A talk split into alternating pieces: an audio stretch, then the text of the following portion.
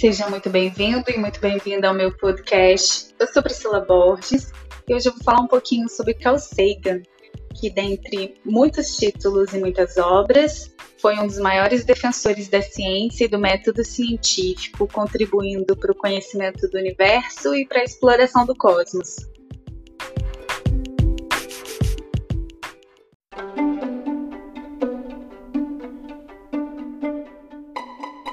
Carl Edward Sagan foi cientista, físico, biólogo, astrônomo, astrofísico, cosmólogo, escritor, divulgador científico e ativista norte-americano.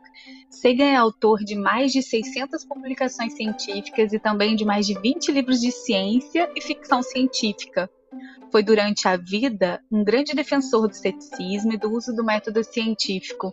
Promoveu a busca por inteligência extraterrestre através do Projeto SET e instituiu o envio de mensagens a bordo de sondas espaciais destinadas a informar possíveis civilizações extraterrestres sobre a existência humana.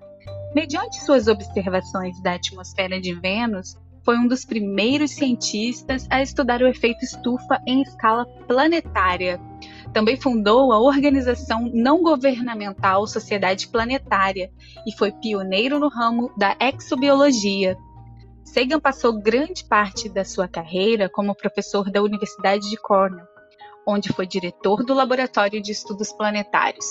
Em 1960, obteve o título de doutor pela Universidade de Chicago Sagan é conhecido por seus livros de divulgação científica e pela premiada série televisiva de 1980 Cosmos, uma viagem pessoal que ele mesmo narrou e coescreveu.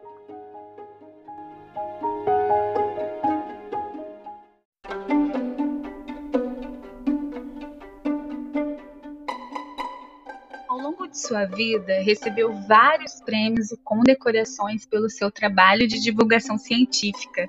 Sagan é considerado um dos divulgadores científicos mais carismáticos e influentes da história, graças à sua capacidade de transmitir as ideias científicas e os aspectos culturais ao público não especializado.